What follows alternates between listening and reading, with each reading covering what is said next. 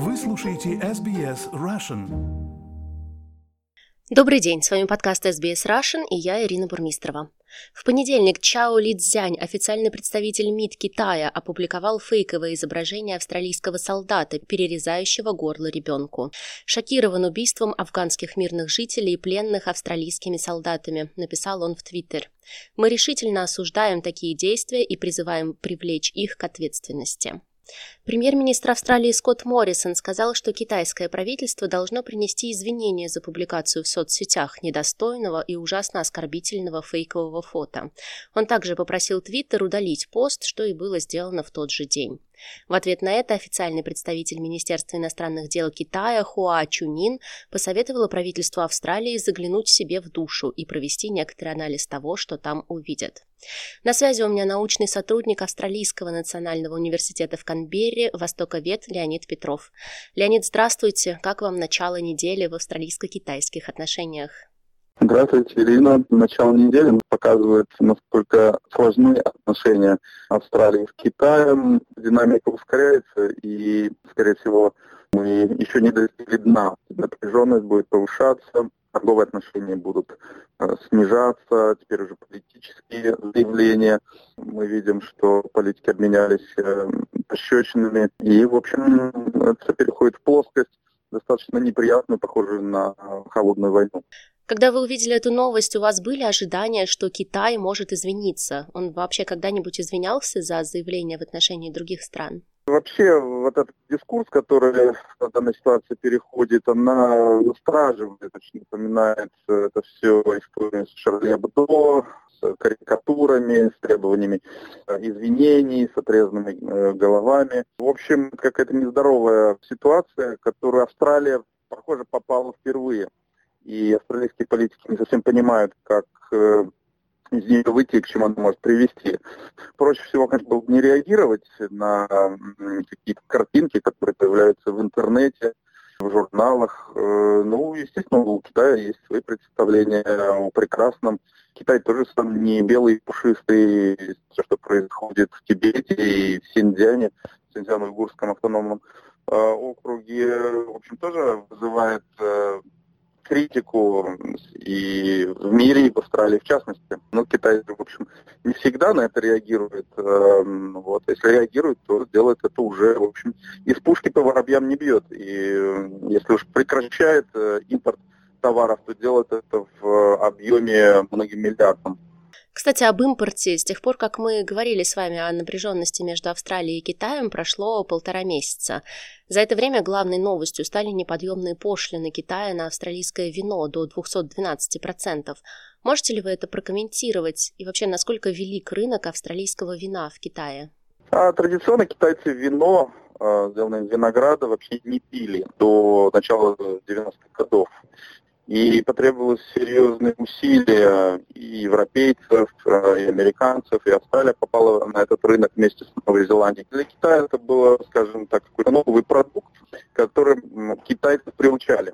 То есть рынок вина в Китае и в Южной Корее, да и в Японии достаточно молодой. Сейчас Австралия действительно э, была одним из э, основных э, экспортеров вина и, в общем, приходилось конкурировать с такими серьезными производителями, как Франция, Испания, Калифорния и Новая Зеландия. Естественно, цены должны были быть приемлемыми для китайских покупателей, которые имеют особенность торговаться – ну, естественно, Китай решил, э, что общее ухудшение отношений с Австралией, в общем, э, может позволить Китаю и э, заработать на этом, то есть повысив тарифы и таким образом, скажем, наказать Австралию за, скажем, участие Австралии в общей политике США по отношению к Китаю. Как известно, Дональд Трамп решился на торговую войну с Китаем.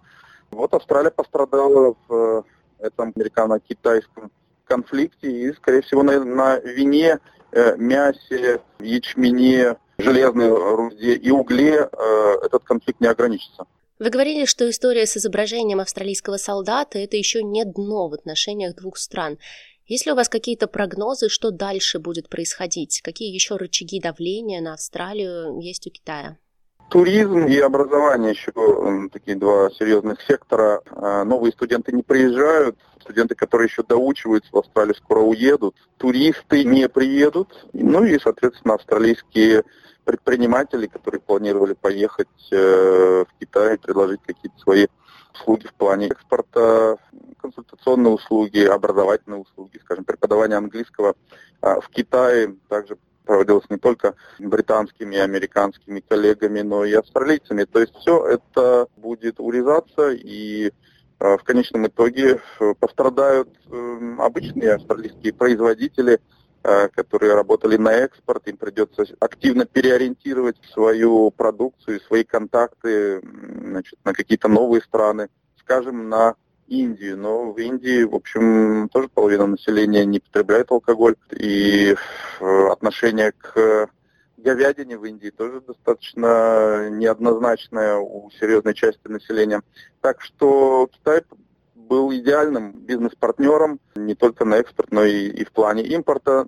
Так что я думаю, у Австралии серьезные проблемы с Китаем, и несмотря на то, что правительство пыталось каким-то образом уладить этот конфликт в последние месяцы, я знаю, что были предложения австралийского правительства сформулированы, но Китай их даже не попытался услышать. То есть э, китайские министры не берут э, телефонную трубку, когда им звонят их партнеры из Канберы. Но даже вчера, когда был опубликован этот твит, Скотт Моррисон сказал, что это приведет к некой перезагрузке отношений.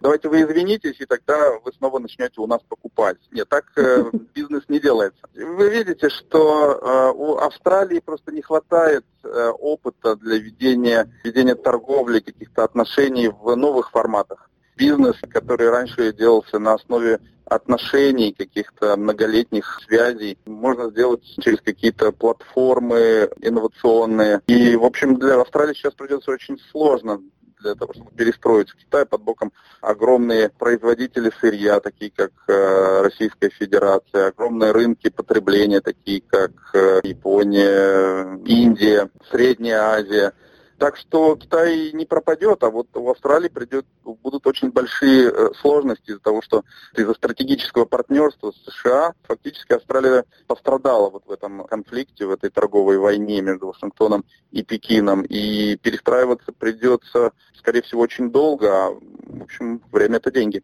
У нас, кстати, недавно вышло интервью с Алексеем Гончаровым, исполнительным секретарем и членом правления австралийско-российского диалога. Если кто-то из наших слушателей пропустил, заходите на сайт или в приложение для подкастов и послушайте.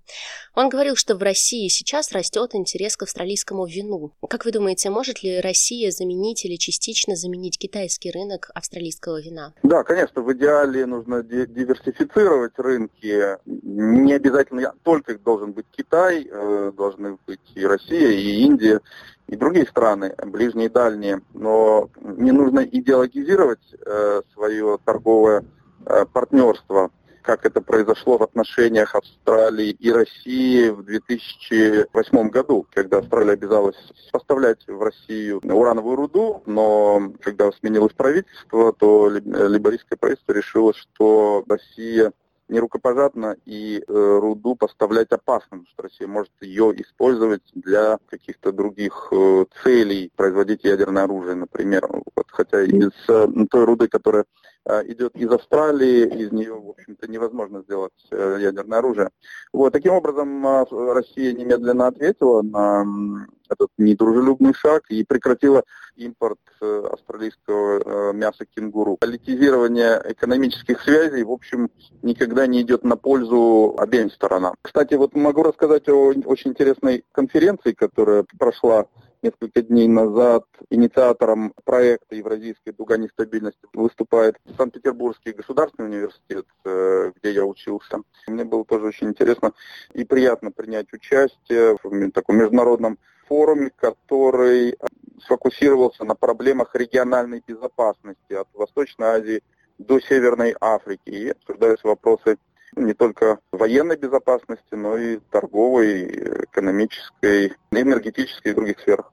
Да, там был такой интересный тезис. А, Китай, выделяя большие кредиты другим странам, загоняет их в долговые ловушки.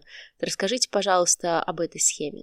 Да, Алексей э, Маслов, директор э, Института Востоковедения Российской Академии Наук, выступил с таким докладом о китайской политике в Юго-Восточной Азии. Мы знаем, что Китай проводит очень активную политику в отношении развивающихся стран. Как правило, она воспринимается на ура в этих странах, потому что приезжают э, китайские бизнесмены, привозят э, серьезные вливания валютные в их экономику в виде транспортных систем, коммуникационных систем, да, G5, э, железнодорожная инфраструктура, автомобильные дороги. Но а, при этом, когда заключается контракт э, с правительствами этих стран, то мелким шрифтом написано, что если государство, а, получатель этих э, инвестиций не сможет их вернуть, то Китаю перейдут собственность, инфраструктурные результаты инфраструктурных проектов, железные дороги, телекоммуникационные сети, что фактически делает Китай э, владельцем железных дорог, трубопроводов, э, электрических сетей, э, которые помогают Китаю и наращивать свой экспортный потенциал. Вот, например, такие истории произошли в Лаосе, Камбодже, Мьянме, то есть государствах, которые имеют сами по себе их рынок не, не так привлекателен, насколько выход к южной части Тихого океана, а также близость к Индийскому океану позволяет э, Китаю использовать их железнодорожные магистрали для экспорта собственной продукции. Эти страны теряют контроль над собственными железными дорогами или коммуникационными сетями, попадают в долговую ловушку. В общем, дальше уже политическое манипулирование придет рано или поздно, и Китай им воспользуется. Очень интересно и жутковато. Там, где большие деньги, там большие риски. Иметь дело с Китаем нужно уметь, этому надо учиться. В России, скажем, в странах СНГ преподают китаеведение эм, в течение десятков лет, скажем, в Петербургском государственном университете, а востоковедение зародилось в конце XIX века, потому что строили железные дороги, китайская восточная железная дорога, требовались специалисты, анализ, рука об руку с экономическим, э, с экономической экспансией, шла также военная. Поэтому возникла серьезная школа э, востоковедения, которой, скажем, нет э, в Австралии, но Австралия достаточно молодое государство.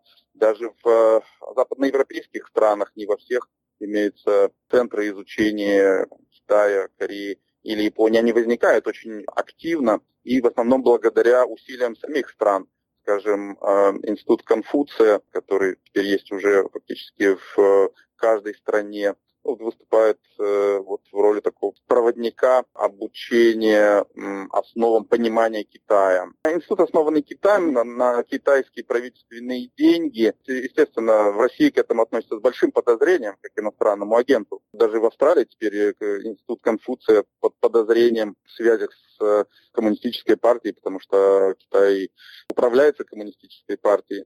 Спасибо большое. Это был Леонид Петров, востоковед, научный сотрудник Австралийского национального университета в Канберре. Слушайте SBS Russian. Хотите услышать больше таких историй? Это можно сделать через Apple Podcasts, Google Podcasts, Spotify или в любом приложении для подкастов.